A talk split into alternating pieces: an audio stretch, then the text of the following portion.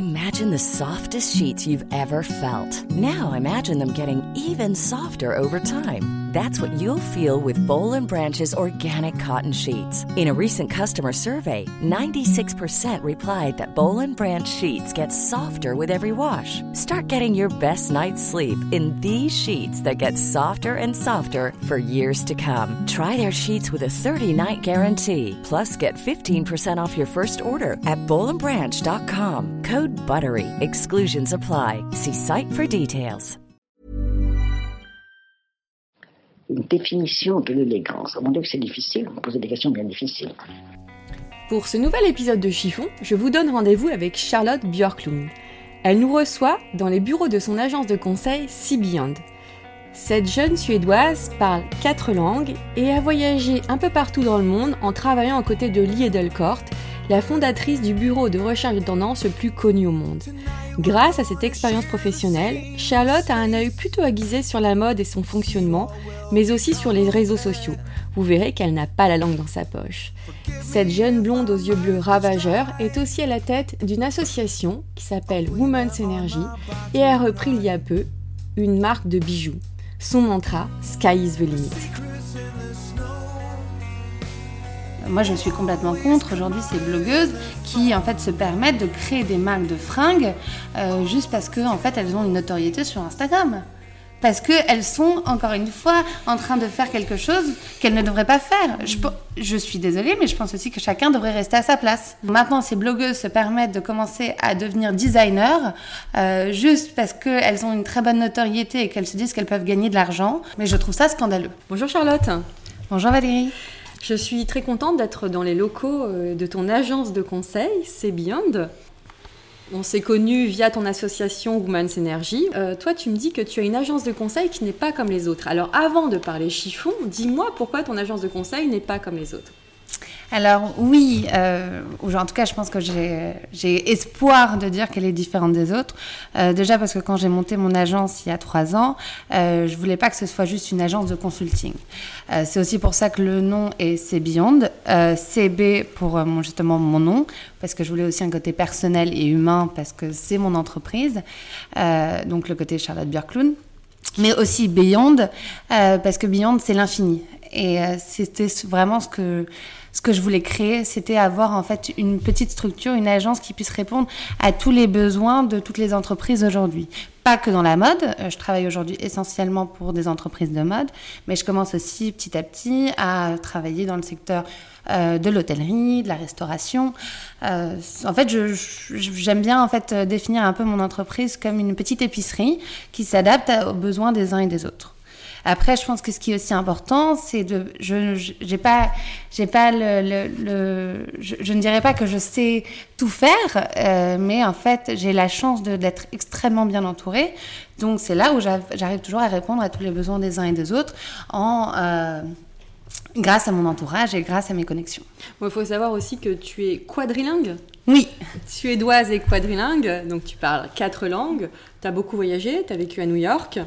Euh, donc je redis, tu es suédoise, maintenant tu vis à Paris. Alors maintenant on va parler chiffon. Comment tu perçois la mode en fonction des pays? Oui, oui, oui, je pense qu'il y a vraiment il y a une vraie différence. Il y a aussi surtout une, pour moi une, euh, une différence dans, de la manière dont comment les femmes se sentent dans leur corps. C'est vrai que. Ah, toi, tu lis les, fringues au corps? Oui, vraiment pour moi. Bah, peut-être euh, beaucoup parce que je suis suédoise et euh, j'ai grandi donc avec deux parents suédois et euh, avec une maman qui est extrêmement bien dans son corps et en plus mon père qui est dans la cuisine. Donc c'est vrai que le, le, côté morphologie, de rentrer dans un 34 ou de pas faire, de, de, de ressembler à ça n'a jamais été un, une question dans notre famille ni un problème. Donc en fait, les Suédois, se, en, on va pas généraliser, mais s'en fichent de leur apparence extérieure, c'est ce que tu essayes de dire? Je dirais pas qu'elles s'en fichent euh, parce qu'elles sont quand même très sportives. Je pense que surtout, en fait, elles arrivent à trouver un très bon équilibre et euh, et en fait, elles sont, elles, s'acceptent, elles Mhm. s'acceptent. Donc en fait, la forme euh, n'est pas un problème. Mm. Et au niveau de la mode Et au niveau de la mode, les Suédoises ont une manière, bah, surtout maintenant avec le temps, je dirais, un peu plus androgyne qui s'est développée. Mhm. Bah, on l'a vu aussi avec les, les, entreprises suédoises qui ont réussi à avoir une résonance assez mondiale, comme Acne, etc., où en fait elles arrivent à rester toujours très élégantes, mais en étant quand même assez simples et classiques. Parce que les Suédoises, on les, on les imagine encore avec leurs sabots, leurs grosses chaussettes, leurs gros pulls. Alors est-ce que c'est un mythe ou est-ce que c'est faux? Alors, j'ai moi-même des sabots, donc je dirais pas que c'est vraiment qu'un mythe. Euh, je pense qu'après, euh, justement, c'est là où, pour moi, la, suédoise est une, femme assez incroyable. C'est qu'en fait, elle va réussir à mettre des sabots d'une manière chiquissime parce qu'elle va la mettre en même temps avec un jean et une petite chemise euh, et elle va être très féminine parce qu'en même temps ce sont des personnes qui sont beaucoup à l'extérieur donc qui ont toujours malgré le froid l'hiver hein. malgré le froid mais justement le froid en fait fait que du coup euh, tout le corps se tonifie et, euh, et du coup ça donne aussi des très belles couleurs mhm. parce que c'est très sain c'est ça qui est très bien en fait, c'est que c'est un pays pour moi, même si l'hiver peut être très long. Hein. si les Suédoises m'écoutent là, elles, elles, me rappelleraient à quel point l'hiver est long. Mais euh, justement, pour moi aussi, il y a un très bon équilibre entre le froid, froid, froid, et maintenant, par exemple, les mois de juin, juillet, qui sont juste fabuleux, mhm. parce que tu as une lumière incroyable, il fait très beau, mhm. mais il fait pas trop chaud. Mhm. Euh, il y a aussi beaucoup de lacs, donc du coup, en fait, les gens se baignent beaucoup, et encore une fois, dès qu'il y a un petit rayon de soleil en Suède, tout le monde est dehors. Alors toi, justement, en tant que Suédoise qui vit à Paris, qu'est-ce que tu penses du mythe de la Parisienne? Est-ce qu'elle existe vraiment, cette fameuse Parisienne, ou pas? Moi, je pense oui, qu'elle existe. Après, euh, je ne suis pas, je suis pas vraiment euh, persuadée qu'on peut s'arrêter qu'à ça. Euh, je, moi, ayant grandi, encore une fois, en beaucoup voyageant, c'est vrai que j'ai grandi avec bah, la Parisienne vue par Saint-Laurent, la Parisienne vue par Coco Chanel. en même temps aussi, j'aimais aussi beaucoup la Parisienne vue par Balenciaga. Donc en fait, pour moi, la Parisienne, c'est un état d'esprit. Et c'est ça, c'est ça aussi, c'est que moi j'aime bien pouvoir me considérer moi de temps en temps comme une Parisienne, mhm. alors que je me sens vraiment 100% suédoise. Euh, parce qu'en plus, la Suède et la France sont deux pays qui ne s'allient pas, donc je n'ai pas la double nationalité. Mhm. Donc même si je suis née sur le territoire français, je n'ai par exemple pas le droit de vote. Donc c'est un petit détail, mais c'est ce qui fait que je me sens encore plus suédoise que française, alors que j'ai vécu plus de temps en France qu'en Suède. Tu te sens un peu rejetée? Euh, oui, je pense. Oui, rejeter, oui, d'un sens, parce qu'en fait, on me demande de faire un choix. Et euh, en fait, je trouve qu'on ne devrait jamais avoir à faire un choix entre, euh, entre deux pays de, nationalité, parce que la Suède, c'est ma culture, c'est c'est tout, c'est moi. Euh, mais la France, c'est un pays bah, où, en plus je suis née sur le territoire français. Et, euh, et puis en plus, j'ai vis depuis maintenant euh, quand même une, bonne quinzaine d'années. Donc oui, je trouve qu'en fait, on ne devrait pas faire de choix. Mhm. Alors tu as aussi vécu à New York quand tu étais petite, c'est ce que tu m'as dit. tu as vécu, tu travailles aussi beaucoup en Italie. Oui. Alors justement, comment se place la française par rapport, comment tu trouves la française par rapport aux italiennes, par rapport aux new-yorkaises bah, je pense que malheureusement, euh, la française est en fait très mal vue. Très très mal vue. Et c'est quelque chose que j'ai toujours beaucoup essayé de comprendre. Euh, c'est euh, pourquoi la française, même aussi le français, et en fait, ils sont, ils sont tellement critiqués parce qu'en fait, on voit chez eux que le côté où ils se plaignent beaucoup, euh, où ils sont, tout, ils sont très grévistes. En fait, il y a un côté très négatif, honnêtement, sur, sur la France. Sur la culture française Sur la culture française, et même pour moi, surtout sur le comportement mm. des Français. Mais pourtant, la, la, la, on va dire la française fait rêver. J'ai interviewé des Américains, j'ai interviewé de, des, des, Allemands, des Belges, toutes me disent Waouh, la française, c'est Catherine Deneuve, c'est Jane, bah, Jane Birkin, non, parce qu'elle est anglaise, mais c'est, euh, qu'est-ce qu'on m'avait dit, Sophie Marceau. Euh, mais, donc toi, tu me dis qu'en dehors des stars, des people, le français lambda est détesté. Bah, en fait, je pense que c'est aussi ça où le, euh, en fait, où, le lapsus est intéressant. C'est qu'en fait, la française est détestée et en même temps admirée. Et c'est peut-être ça aussi qui fait qu'elle est... qu'elle a autant de pouvoir. Et qu'elle intrigue finalement. Et voilà, exactement. Alors toi, au milieu, tu es neutre. Oui, je, et je pense que c'est pour ça que moi, je, vois toujours ça quand je suis par exemple à New York et qu'on me demande Ah, où est-ce que tu habites Et je dis Ah, j'habite à Paris. C'est vrai que du coup, les, les, les gens sont euh, émerveillés. Mm. La même chose quand je vais à Stockholm maintenant, que, que, je dis que j'habite à, à, Paris, euh, ou la même chose en Italie. C'est vrai qu'il y a vraiment un rêve bah, déjà sur la ville de Paris, mm-hmm. mais aussi sur, sur la française. Euh, parce qu'il y a aussi, en fait, il y a cette très belle culture aussi. Et c'est mm. pour ça que je suis très heureuse aujourd'hui de vivre en France. C'est toute la culture qui vient avec, bah, avec la française, que ce soit en termes termes de gastronomie, en termes de vin, euh, en fromage, en fromage et de mode.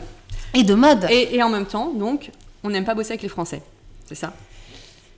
Je- Effectivement, oui, je pense qu'il y a quelque chose un peu, un peu difficile. Après, euh, pour moi, c'est aussi un peu difficile de juger, euh, juger le, le fait de travailler avec des Français, parce que donc aujourd'hui, j'ai ouvert mon entreprise maintenant il y a trois ans, et je ne travaille pas avec un seul Français alors que mon entreprise est basée à Paris. Encore une fois, c'est là où c'est euh, très contradictoire. Mais en fait, les entreprises françaises euh, ne me font pas confiance. Parce que tu es suédoise. Exactement. Donc en fait, je suis pas assez française pour eux et pas assez suédoise pour eux aussi en même temps. Alors, ce qui est quand même absurde, c'est qu'on est dans l'ère de la mondialisation, et là, tu es en train de nous dire, moi, petite suédoise, j'ai du mal à décoller, en fait. J'ai du mal à décoller en France. En France. Voilà. Mhm. Voilà. Donc euh, la majorité de mes clients sont italiens, euh, voire américains, mais effectivement pas français. Et même euh, euh, avant de monter donc mon entreprise, j'ai eu l'opportunité de travailler pendant cinq ans auprès de Lee et Delcorte. Et c'est Le bureau de tendance. le bureau de tendance, qui est un bureau de recherche de tendance, qui est vraiment très important, c'est de faire la différence entre. C'est pas un bureau de tendance qui décrypte les tendances, mais qui recherche les tendances. Donc, c'est vraiment en amont. Et, et je pense que c'est aussi pour ça que j'ai travaillé avec Lee pendant cinq ans, parce que Lee est hollandaise. Et Lee, de la même manière, dans son entreprise, elle a très peu de Français. Et elle a réussi à créer toute une, une équipe euh, mondiale, avec euh, des Hollandais, des Brésiliens. Une euh, française aussi, parce que je les ai rencontrées. oui, oui, voilà, deux françaises. Mais euh, c'est vrai qu'il y a vraiment ce côté où Lee a choisi de me faire confiance quand j'étais très jeune, je sortais de mes études, euh, parce qu'elle est hollandaise et qu'en fait, elle sentait aussi la frustration que moi j'avais en tant que Suédoise à Paris de pas réussir à trouver euh, un stage parfait, un job parfait, alors que je sort, j'avais quand même beaucoup de, de, de compétences. Mhm, mhm. Donc oui, c'était un peu, un peu frustrant. Euh, comment tu, quel est ton rapport à la mode? On va parler chiffon euh, pur maintenant. Euh, mon rapport à la mode. Moi, j'aime beaucoup la mode. Je suis quelqu'un de, je pense, assez féminine. Euh, j'aime vraiment ça. Moi, je joue avec la mode. Je suis quelqu'un qui qui aime le produit. Je suis vraiment, euh, et encore une fois, je pense qu'on peut reconnecter ça aussi avec, euh, avec Lee et euh, mon passé dans, dans les tendances. C'est, je, suis, je suis devenue une amoureuse des tissus et de l'histoire Tu derrière. le m'expliquais aussi que tu es, quand tu vas à Milan, tu te déplaces à Milan, tu rencontres des tisseurs. et que Tu Exactement. adores travailler avec eux, discuter avec eux, qui t'expliquent leur travail, etc. C'est vrai que tu es très sensible à ça. Voilà, Donc- exactement, les tisseurs, les filateurs. Et donc, du coup, c'est vrai qu'aujourd'hui, j'ai, un autre regard sur la mode, euh, où moi, je suis beaucoup plus sensible à toute l'histoire, le storytelling, euh, que seulement aux produits finis. Donc en fait, tu es plutôt euh, euh, créateur que fast fashion? Tout à fait. Tout à fait. Moi, je suis beaucoup plus euh, dans l'investissement sur un produit euh, sur le long terme que euh, l'achat impulsif. Je pense que j'ai, euh, quand j'étais plus jeune, j'ai acheté beaucoup, beaucoup de produits. euh, euh, je veux dire, justement, dans les, dans les grandes enseignes de fast fashion. Et en fait, aujourd'hui, j'en suis. euh, je, je- voilà, je, je, m'y- reconnais plus du tout. Donc, c'est quelque chose que je comprends, que je respecte. Mais euh, en fait, ouais, je, je, je n'y vais pas. Je vais, je vais même pas sur leur site. Je peux adorer les robes. Mais euh, c'est vrai que je. Ça te dérange en fait, quelque part? Oui, je pense qu'honnêtement, ça me dérange. Ça me dérange parce qu'en fait, ils sont en train de détruire euh, les créateurs. Et en fait, moi, je, suis tellement en fait pour l'humain. J'aime l'humain. J'aime j'aime les gens et j'aime en fait surtout, n'étant pas une personne créative, j'aime la créativité. Euh, Je, trouve qu'il n'y a rien de plus beau, plus admirable que la créativité. Et, euh, et ces entreprises de fast fashion qui arrivent à vendre, euh, comme dit si bien Lee, euh, bah, un ensemble de sous-vêtements pour le prix d'un croissant, bah non, je suis pas d'accord. Et je trouve que ça ne devrait pas être comme ça. Surtout quand on sait le travail qu'il faut pour faire un croissant. Hmm. Et on respecte pas l'être humain derrière non plus. Exactement. Et euh, toi, donc quel est ton interdit vestimentaire finalement? Mon interdit. Est-ce que c'est lié justement euh, à la qualité du vêtement ou alors vraiment tu as des vêtements que tu ne porteras jamais? Euh, Non, non, je pense que c'est vraiment lié à la qualité du vêtement. Vraiment. Parce que je pense qu'il faut jamais dire jamais. Mhm. Donc, euh, non, non, c'est vraiment lié à la qualité du, du vêtement. Je suis, euh, je suis beaucoup trop sensible à ça. Et encore une fois, je pense que c'est parce que je vois tous ces tisseurs italiens. Il y a une très belle ville en Italie qui s'appelle Prato, qui est à côté de Florence, qui en fait aujourd'hui a été envahie à 50% par, euh, par les Chinois. Je ne suis absolument pas raciste, mais en fait du coup cette ville aujourd'hui est, euh, est mi-chinoise, mi-italienne. C'est-à-dire que Bah, les ce panneaux n'est pas du racisme de dénoncer euh, l'empire chinois au niveau du textile. hein. Non, non, c'est tout à fait. c'est malheureusement juste- euh, un fait économique. C'est un fait économique, économique et c'est une réalité. Du coup, en fait, ces entreprises chinoises sont arrivées et en fait ont envahi cette ville de Prato où les tisseurs ne s'en sortaient plus parce que eux avaient une masse de salariale italienne, euh, avaient aussi tout un savoir-faire derrière, donc c'est-à-dire des machines. Euh, il y a énormément de coûts derrière la fabrication d'un tissu pour qu'il puisse avoir cette tenue, pour qu'il puisse avoir cette couleur, pour qu'il puisse avoir cette rigidité. Euh, et donc du coup, c'est vrai que je suis, je suis tellement, en fait, je, je vois tellement leur souffrance continuellement, le nombre de, de, de clients qui ferment aussi, oui. surtout. et d'entreprises qui ferment et qui du coup sont envahies par, par ces Chinois qui en fait ont juste pris des entreprises en Italie pour pouvoir apporter le produit fini en Italie pour mettre le made in Italy. Et, euh, et je, suis- je suis contre. Je suis Bah, contre parce que du coup le produit n'est pas fait en Italie. C'est juste qu'en fait il est, euh, il est dans la, dans la, la chaîne de production, il y a juste un bouton qui est peut-être rajouté en Italie et donc du coup on a le droit d'utiliser le made in Italy. On peut aussi parler des créateurs français qui font fabriquer en Inde Mhm. et qui ramènent leurs produits finis en France pour dire Made in France ou Made in Paris. C'est aussi la même chose. Tout à fait. Maintenant, ça devient un peu l'air du n'importe quoi. Tout à fait. Où est-ce que tu trouves euh, ton inspiration? Est-ce que tu les trouves euh, dans les blogs, sur les réseaux sociaux, dans les magazines, dans le print? Moi, je pense que mon inspiration, je la trouve en voyageant. Je suis quelqu'un de très curieuse et puis j'ai une imagination débordante. Donc, euh, c'est vrai que je, voyage continuellement dans mon esprit. Euh, je dirais pas aujourd'hui, euh, avec tout le respect que j'ai euh, pour, euh, pour, la- pour tout le monde, que je dirais pas que je trouve de l'inspiration aujourd'hui dans les blogs. Parce que je suis euh, complètement contre en fait ce qui est en train de se passer avec les blogs. Alors que j'étais la première euh, ravie quand Garance Doré a fait son premier blog. Je trouvais ça génial parce que je trouvais qu'en fait c'était en fait créer un nouveau un nouveau mode Oui. de communication. C'était aussi sortir de, de cet univers du journalisme où euh, si encore une fois tu connaissais pas X, Y, Z, tu n'avais aucune chance de rentrer dans ce journal. Euh, C'était sortir de cette ère euh, voilà, de, de Chaque- célébrité. euh, donc je trouvais ça génial. C'est-à-dire que chacune à l'époque, hein, au début des blogs, pouvait s'exprimer comme elle le voulait. Voilà. Sauf que maintenant, toi, tu dénonces euh, le revers de la médaille. C'est-à-dire que là, je te laisse dire. Ben non, et encore une fois, ça, re- ça se reconnecte avec, euh, bah, avec mes tisseurs et mes filateurs. Oui, moi je suis complètement contre aujourd'hui ces blogueuses qui en fait se permettent de créer des marques de fringues euh, juste parce que en fait elles ont une notoriété sur Instagram. Parce qu'elles sont, encore une fois, en train de faire quelque chose qu'elles ne devraient pas faire. Je, je suis désolée, mais je pense aussi que chacun devrait rester à sa place. Chacun a un, secteur d'activité, un, un- un cœur de métier. On, on l'a- on- on le sait tous, hein, je veux dire, on n'est pas. Il y a des gens qui sont très bons dans les chiffres, il y a des gens qui sont très bons dans, dans euh, côté juridique, etc. Donc oui, quand maintenant ces blogueuses se permettent de commencer à devenir designers, euh, juste parce qu'elles ont une très bonne notoriété et qu'elles se disent qu'elles peuvent gagner de l'argent, bah oui, non, je, je, je suis pas d'accord. Alors, est-ce que c'est pas les gens qui achètent leurs produits qui sont à- un peu à, aussi à critiquer, enfin, à- pas à juger parce qu'on n'est pas dans le jugement, mais à dénoncer Mais alors oui et non, parce que je pense que c'est... En fait, c'est pour moi, c'est un peu c'est utiliser la faiblesse des gens. Donc pour moi, c'est comme euh, la publicité mensongère qui est interdite, où euh, euh, une marque de- d'amaigrissement n'a pas le droit de dire que si tu manges ces pilules, tu vas perdre 5 kilos en une semaine, parce que c'est de la publicité mensongère. Par contre, certaines euh, Instagrammeuses le disent ouvertement. Voilà, exactement. Donc je trouve juste que qu'elles gagnent de l'argent avec leur blog et leur, leur fil Instagram, c'est très bien, c'est génial, tant mieux pour elles. Je- je- J'en suis ravie. Euh, sauf que je pense juste qu'il faut avoir de la transparence. C'est-à-dire qu'à partir du moment qu'il y a quelque chose qui est une pub sponsorisée, elles mettent juste que c'est sponsorisé. À la fin, euh, moi, je suis, je- les personnes que je suis, qu'elles mettent que ce soit sponsorisé ou pas sponsorisé, euh, si la robe, je la trouve jolie, je l'achète. Mais Parce toi, tu t'en fiches. Je m'en fiche. Ouais. Je trouve juste qu'il faut avoir de la transparence. C'est comme maintenant la nouvelle tendance, c'est qu'elles sont, sont toutes, elles, ont- elles se sont toutes mises à faire un vide dressing. Je trouve ça scandaleux. Alors, vide dressing des produits qui sont offerts par les marques. Exactement. Hein, ça, il faut le dire.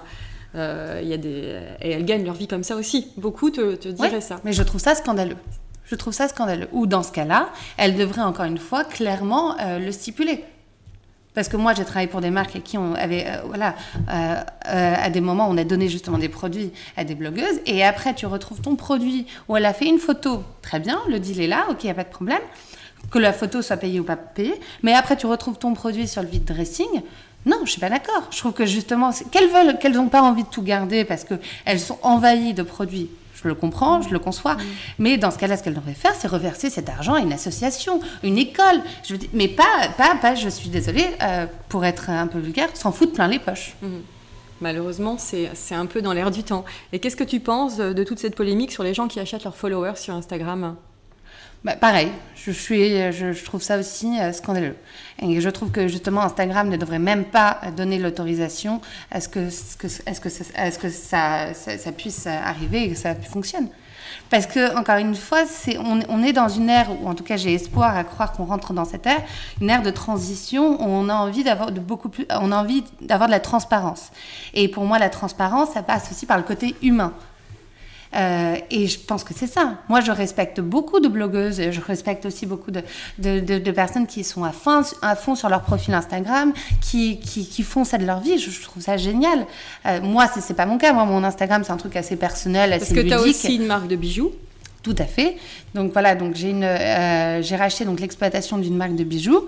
Et pareil, encore une fois, comme je disais, on, il faut connaître son cœur de métier. Cette marque de bijoux a été fondée par un designer français et c'est le designer français qui continue de faire les bijoux. la marque, c'est La marque s'appelle 088. Donc en fait c'est 088 mm qui correspond justement à la résistance du fil d'or. Mhm, mhm, mhm.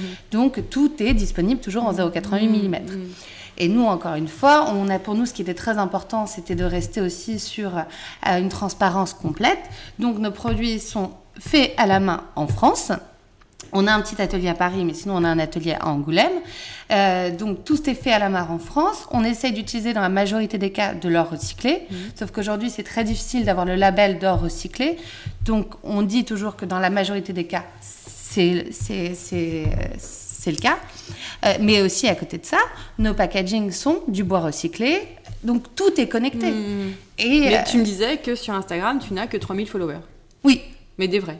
Tout à fait, des vrais. Non, non, et même euh, quand, je, quand on, vraiment, on a vraiment développé l'activité de 088, j'ai fait un, un, partenariat avec une attachée presse pour en donner voilà, justement à plusieurs blogueuses, parce que je suis complètement ouverte à ça.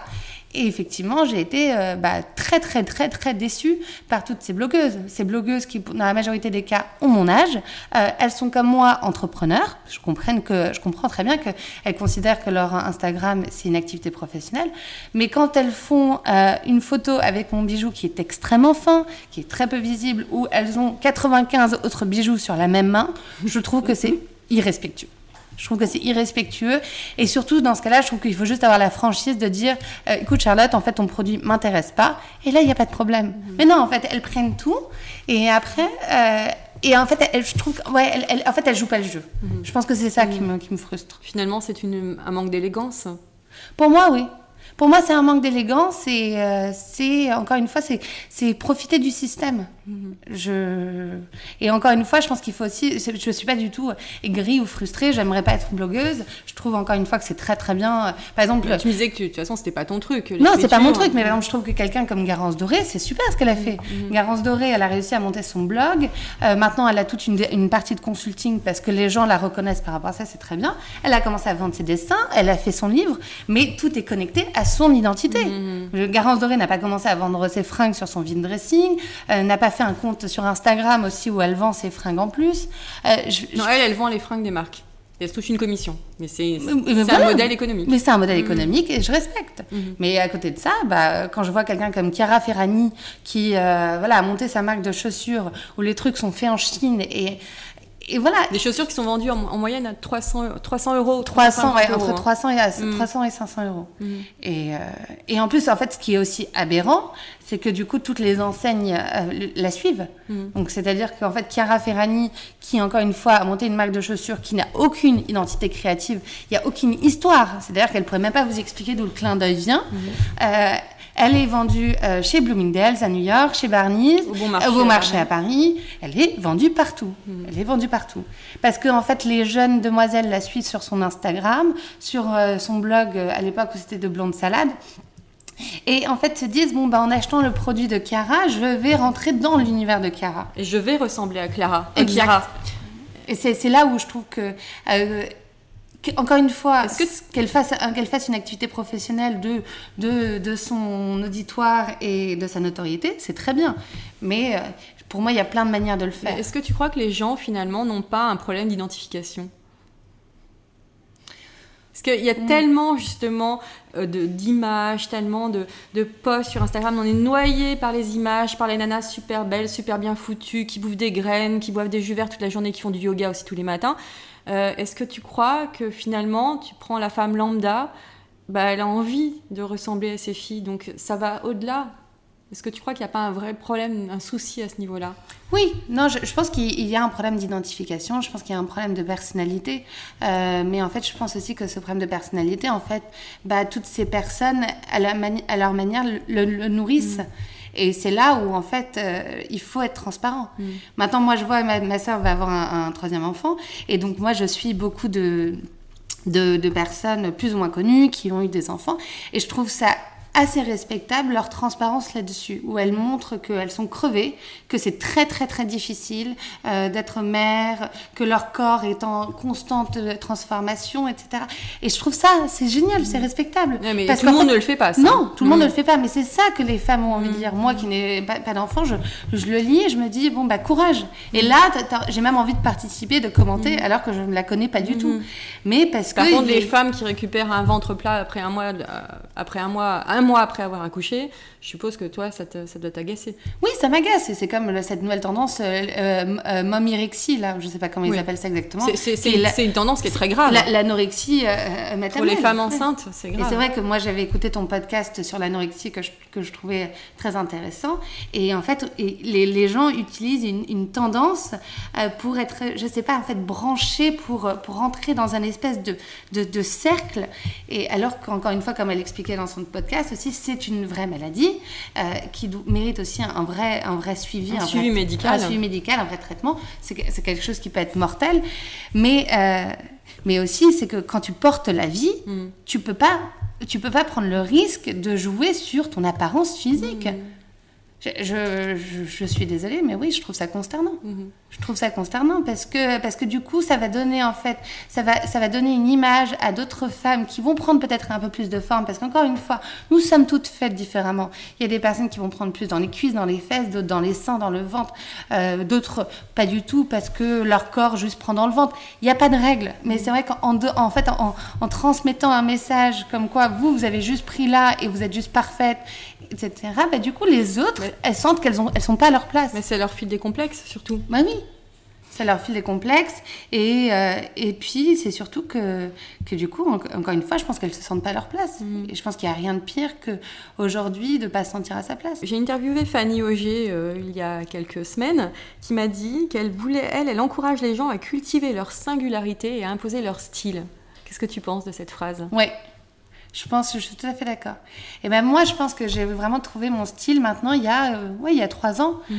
euh, en ouvrant ma propre entreprise et aussi en fait à, en comprenant que en fait tu peux pas tout mettre. Mhm. Euh, Quel est ton style, toi là moi, mon style, je pense que c'est. Euh, je suis une personne assez féminine, mais en même temps très classique. Je veux dire, ma, mon produit de base, c'est euh, la chemise.